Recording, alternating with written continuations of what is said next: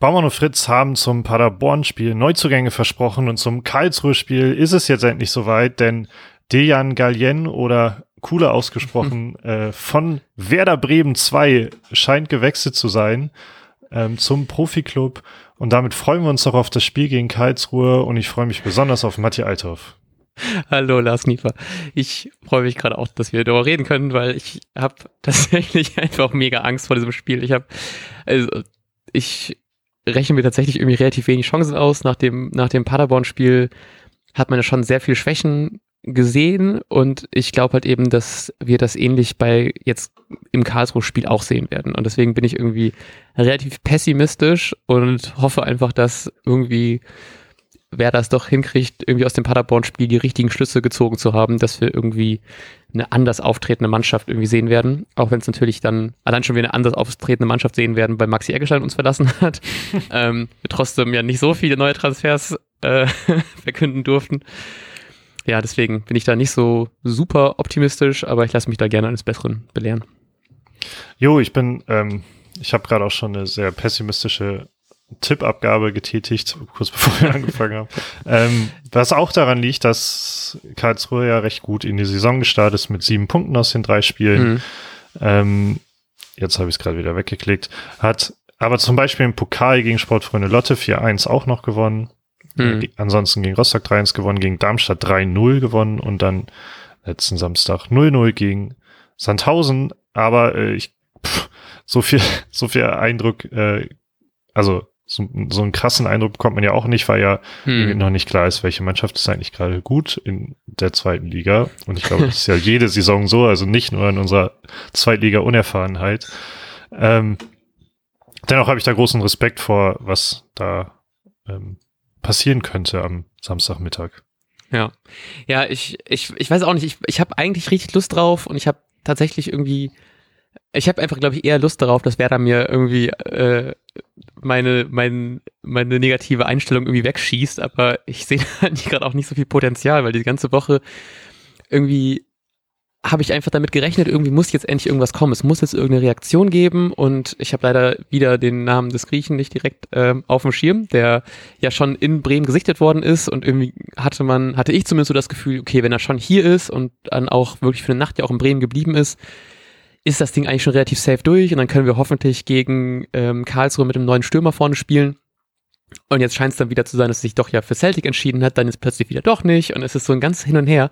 Und da ich das so safer, habe ich das auch schon dir, glaube ich, auch noch privat geschrieben, dass ich das so krass finde, wie ich komplett vergessen habe, dass wir ja einfach noch so viele andere Baustellen haben, weil ich mich so fokussiert habe diese Woche auf diesen Stürmer. Ähm, dass ich da halt eben extrem, also ich, ich, ich hoffe einfach, dass bald mal irgendwie ein Transfer kommt und ich hätte eigentlich sehr gehofft, dass wir das bis zum Karlsruhe-Spiel sehen oder halt eben bis zum, ich glaube, das nächste Spiel ist dann gegen Rostock, ähm, bis wir dann halt eben die, das Transferfenster ändert, äh, endet und dann halt eben eine Woche Länderspielpause ist. Und ich habe irgendwie einen Tweet gesehen, wo es dann darum ging, dass alle Punkte, die wir jetzt bis, zu, bis zum Ende des Transferfensters holen, sind nur Bonus, weil wir erst dann halt eben wirklich mit dem vollen Kader spielen können, uns einspielen können und dann hoffentlich halt eben nach der Länderspielpause gestärkt zurückkommen. Aber es ist natürlich trotzdem jetzt, wäre natürlich ganz geil, wenn wir halt eben diese Punkte trotzdem schon vorher holen würden. Ich habe langsam vor allem die Hoffnung verloren, dass man wirklich gestärkt aus der Transferphase geht oder sowas ja. in Art. Weil, ja, bei den Abgängen ist natürlich auch schon so ja, das, der Menge das, an irgendwie. Das gar nicht mal so, aber wer, also ist ja die Frage, wer am Ende dann wirklich zu wer da kommt. Und da weiß ich noch nicht, ob das, ob das wirklich spürbare Verstärkungen oder sowas sind im Ja. Vergleich zu jetzt gerade. Ja, genau.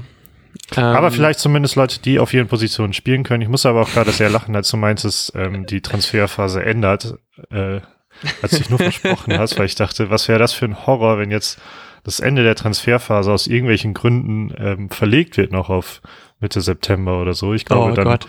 altere ich ähm, einige Jahre noch bis zum bis Mitte September. So irgendwie so ein Corona-Bonus, man hat noch mal zwei Wochen mehr und Ja, äh, in den Frank Baumann trotzdem äh, nichts kaufen kann. Naja, wir haben ja trotzdem einen ähm, okay vorhandenen Kader und aus dem muss Markus anfangen, elf Spieler auf den Platz stellen am ähm, Samstag. Wenn du, Markus, anfangen wärst, welche elf Spieler würdest du auf den Platz schicken? Erstmal muss ich kurz, ich glaube, Markus Anfang hat irgendwie gesagt, wir haben eine Mannschaft zusammen. Das ist ja schon mal positiv. ähm, und, und also dann elf Spielern. Ja, genau. Und dann ähm, würde ich sagen, halbwegs stellt sich das von alleine auf, ausgehend davon, ähm, von, ja, von der letzten Woche, beziehungsweise Eggestein ist weg und Toprak ist nicht klar, deshalb habe ich jetzt mal ohne Toprak aufgestellt Mhm. Ähm, und quasi einfach Jung ersetzt, sodass hinten die Viererkette Friedel, Jung, Mai, Bomb ist, wobei man da natürlich auch nicht weiß, ob Friedel nicht plötzlich auch noch geht bis morgen. ähm, dann habe ich Rapp zurück auf die Sechs gezogen und dann ähm, das Schmittefeld davor mit Schmidt und Schmied und dann Agu, Füllkrug und Dingschi vorne. Ah, Okay, fuck. Ähm, dann sag ich, dass, ich muss ja natürlich was anderes machen, dass wir hinten ähm, Agu wieder als linker Verteidiger agiert, Friedel also in die Innenverteidigung rückt, daneben ist Velkovic, ähm, beziehungsweise war Friedel ja auch schon Innenverteidiger, äh, als Ersatz für Mai, der ja nicht so einen guten Tag hatte gegen Paderborn, vielleicht dann einmal kurz aussetzt. Und weil wir so wenig gute Nachrichten haben, hoffe ich, dass wir einfach morgen früh die gute Nachricht haben, dass im Mittelfeld noch Möwald mitagieren kann, der ja, dessen Einsatz genau wie der von Toprak noch nicht hundertprozentig klar ist. Ähm, aber sonst habe ich seine Aufstellung genauso. Ähm, genau. Nice. Was bestimmt war nicht so nice wird, äh, wird der Tipp. Was?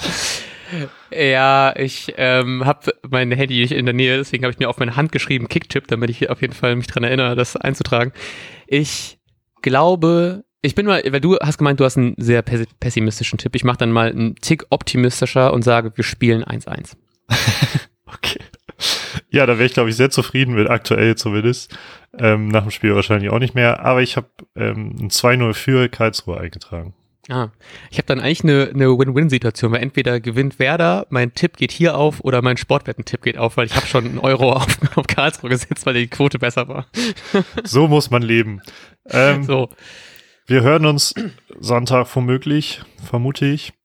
ja, zum Äh, Nachbericht. Vielleicht verpassen wir es diesmal nicht. Genau.